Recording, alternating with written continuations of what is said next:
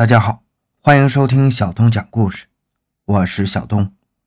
中国的青铜冶炼锻造，几千年前就发展出一套领先当时世界的技术，但时光穿越几千年，这些当时著称于世的技艺几乎已经全部失传，人们只能从一些考古发现和历史典籍中去追寻和遥想当年中国青铜锻造的神奇。回到现场，寻找真相。小东讲故事系列专辑由喜马拉雅独家播出。更多精彩，请关注同名微信公众号“小东讲故事”。一九六五年十二月的某一天的傍晚，湖北省江陵望山一号楚墓正在紧张的挖掘中，工作已经进行到最重要的开关。当考古工作人员小心翼翼地将墓主的内棺打开，赫然发现，棺内除了墓主尸首的骨架，在他的左侧还有一把装在漆木剑鞘内的青铜剑。而考古人员将剑从剑鞘中抽出的一瞬间，伴随着一道亮眼的寒光，在场的所有人都惊呆了。其中一名考古队员只是稍稍碰触了一下青铜剑的锋刃。手指就被割开了一条不浅的伤口，顿时流血不止。其他人用十六层的白纸测试了一下，稍一用力，剑刃就将那十六层的白纸全部划破了。这把令人炫目的青铜剑，长五十五点七厘米，柄长八点四厘米，剑宽四点六厘米，剑首向外翻卷作圆箍形，内铸有极其精致的十一道同心圆圈。圆箍最细的地方犹如一根头发丝，剑格也就是那个护手向外突出，正面镶有蓝色的玻璃，后面镶有绿松石，即便在黑暗中也能散发出幽幽的寒光。剑身上还纵横交错刻着美丽的黑色菱形花纹，整柄剑显得神秘而又精美异常。最令专家们兴奋的是。间隔处有两行鸟钻铭文，铭文共八个字。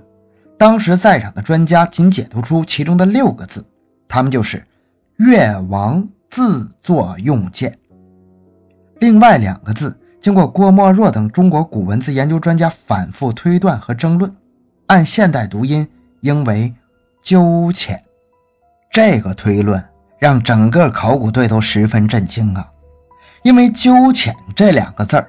正是中国历史上最富传奇色彩的人物之一——越王勾践的名字。也就是说，这柄剑的主人就是这位春秋最后的霸主——越王勾践。约公元前五百二十到公元前四百六十五年，姓姒，名勾践，又名鸠浅、坦直，为夏禹后裔越王允常之子。公元前四百九十六年即位，曾败于吴国，被迫求和。返国后，重用范蠡、文种，卧薪尝胆，励精图治，使越国国力渐渐恢复起来。公元前四百八十二年，吴王夫差兴兵参加黄池会，为了彰显武力，率全国精锐而出。勾践抓住机会，率兵而起，大败吴师。夫差仓促与晋国定盟而返。与勾践连战连败，不得已与越议和。公元前四百七十三年，夫差被迫自尽，而勾践越了吴国，终成霸业。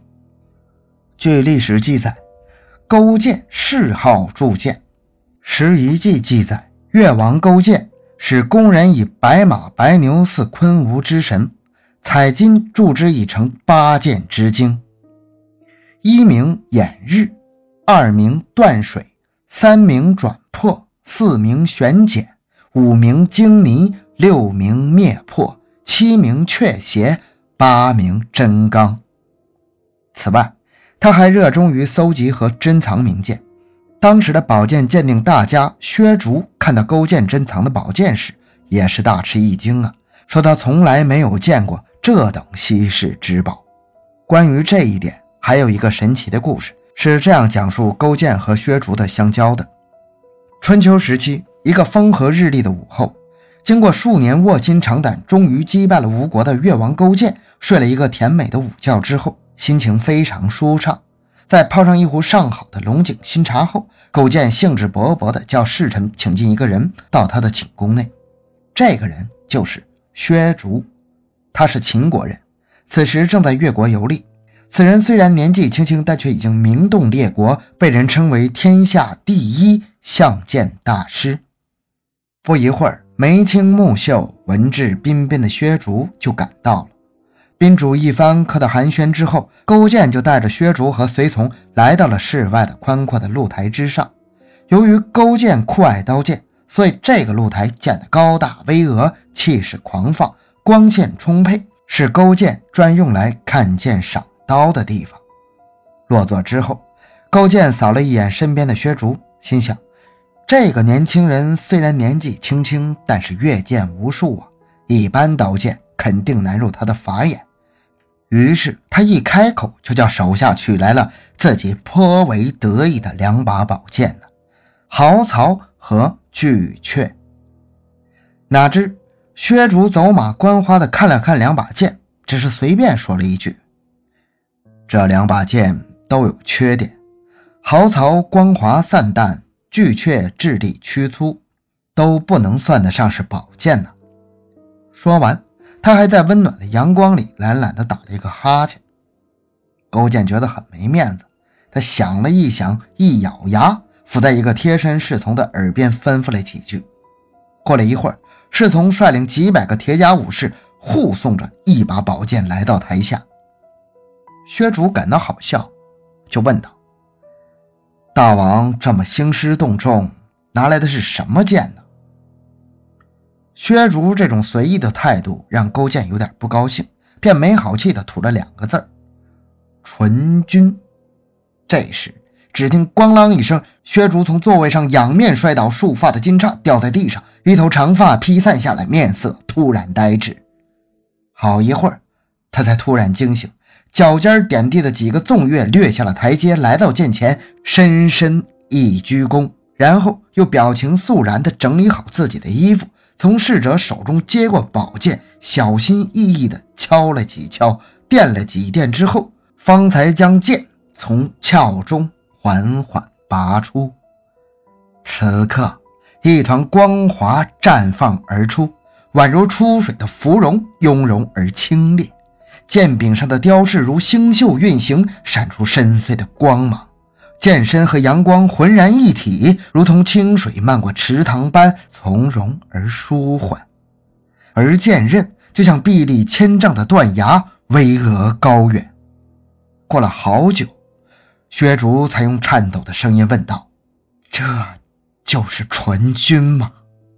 勾践点了点头道：“是。”接着得意地说：“有诸侯愿用千匹骏马、两座城池来换这把宝剑，你看行吗？”薛竹连忙说道：“不能换。”勾践故意皱了一下眉头，问道：“为何？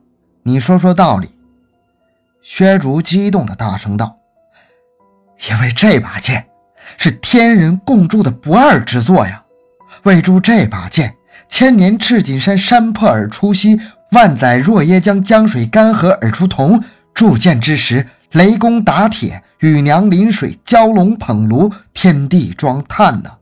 铸剑大师欧冶子承天之命，呕心沥血，与众神铸魔十载，此剑方成啊。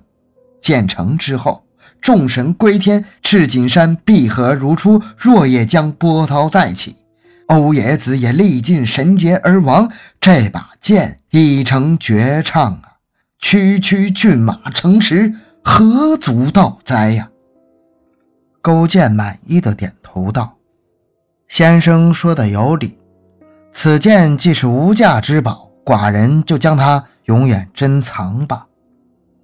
当然，以上只是一个传说，真实性有多少，还是需要考据的。”但越王勾践名剑众多，且收藏价值都是极高，却是史实，并且古代尚武之风浓郁，一把稀世神器，那是世人苦苦追求的。尤其是勾践死后，有许多人是曾经绞尽脑汁去寻找他所珍藏的宝剑，一无所得呀。所以，在楚墓中能发掘到越王勾践的随身佩剑，是一个极其让人震惊的重大发现。而随着对这把剑的研究和后继的考古发现，更多的事实逐渐为研究人员啧舌呀。这把越王勾践剑穿越了两千多年的历史长河，但是剑身丝毫不见锈斑，光亮如新。二十世纪八十年代，秦始皇陵的兵马俑坑也出土了一批青铜剑，和越王剑一样，剑身光亮平滑，刃部磨纹细腻。也都是在地下沉睡了两千多年，却光亮如新，锋利无比。经过科研人员检测，这些宝剑锋面有一层铬盐化合物，就是这层薄薄的化合物让宝剑千年不锈。这发现立刻轰动了整个世界，因为这种铬盐氧化的处理方法是近年才有的工艺。德国在一九三七年，美国在一九五零年先后发明并申请了专利。铬是一种稀有金属，熔点高达四千摄氏度，就即便是在近代提取也是很不容易的。而这种先进的工艺竟然出现在了公元前两百多年前，又有谁能想象越国诸侯和秦军手中的利剑竟然有着现代科学的影子？随着研究的进展，又一个令人惊叹的发现浮出水面：越王剑。以及秦始皇陵出土的青铜剑，竟然有着一定的金属记忆功能。据资料显示，秦始皇陵的一些青铜剑出头的时候是被巨石所压成弯曲状，但当石头拿掉之后，这些青铜剑立刻恢复了原有的状态，没有任何被压的痕迹。这种技术，即便是在科学发达的现代，金属记忆课题也一直是科学家们孜孜追求的目标。而两千年前的古人竟然已经掌握了。研究人员试图破译其中的秘密，通过对勾践剑的测试，发现勾践剑的含铜量约为百分之八十到百分之八十三，含锡量约为百分之十六到百分之十七。另外还有少量的铅和铁。铜是一种不活泼的金属，在日常条件下一般不容易发生锈蚀，也许这是勾践剑不锈的原因之一。而越王勾践剑所处的外部环境，墓葬深埋在数米的地下，一椁两棺，层层相套。椁室四周用一种质地细密的白色粘土，考古学界称之为白膏泥的来填色。其下部采用的还是经过人工淘洗的白膏泥，更提高了它的封存性。加上墓坑上部经过夯实的填土等原因，使该墓的墓室几乎成了一个密闭的空间。这么多密封层基本上隔绝了墓室与外界之间的空气交换。现代科学研究表明，在完全隔绝氧气的条件下，即使在中性或者是微酸性的水中，钢铁都不会生锈。这也许是越王勾践不锈的原因之二。望山一号楚墓所在地地下水位较高，该墓的墓室曾经长期被地下水浸泡，浸泡后墓室内空气的含量更少。这也许是越王勾践。不锈的原因之三，而秦始皇陵的私密性高于望山一号楚墓，私密性更好，里面的青铜剑想来也是出于以上原因得以保存千年。但对于这些剑的金属记忆功能，到目前科学上的解释还不完备，只能推断，春秋时期中国的冶炼技术达到了一个很高的水平，因此才能锻造出这些举世无双的利剑。但随着中国历史的变迁，古代冶炼技术和配方几乎没有流传下来，因此后人没有办法去还原当时的情形，所以这些谜团还只能是团团迷雾，留待现代科学家和历史学家们去破译、去探究。也许有一天，这些千古之谜能一个个被我们揭开。但不管怎么说。如今陈列在博物馆的越王勾践剑和其他文物一起，总算是见证了中国历史的发展，也成为了让后世敬仰的瑰宝。好，这个故事讲完了。小东的个人微信号六五七六二六六，感谢大家的收听，咱们下期再见。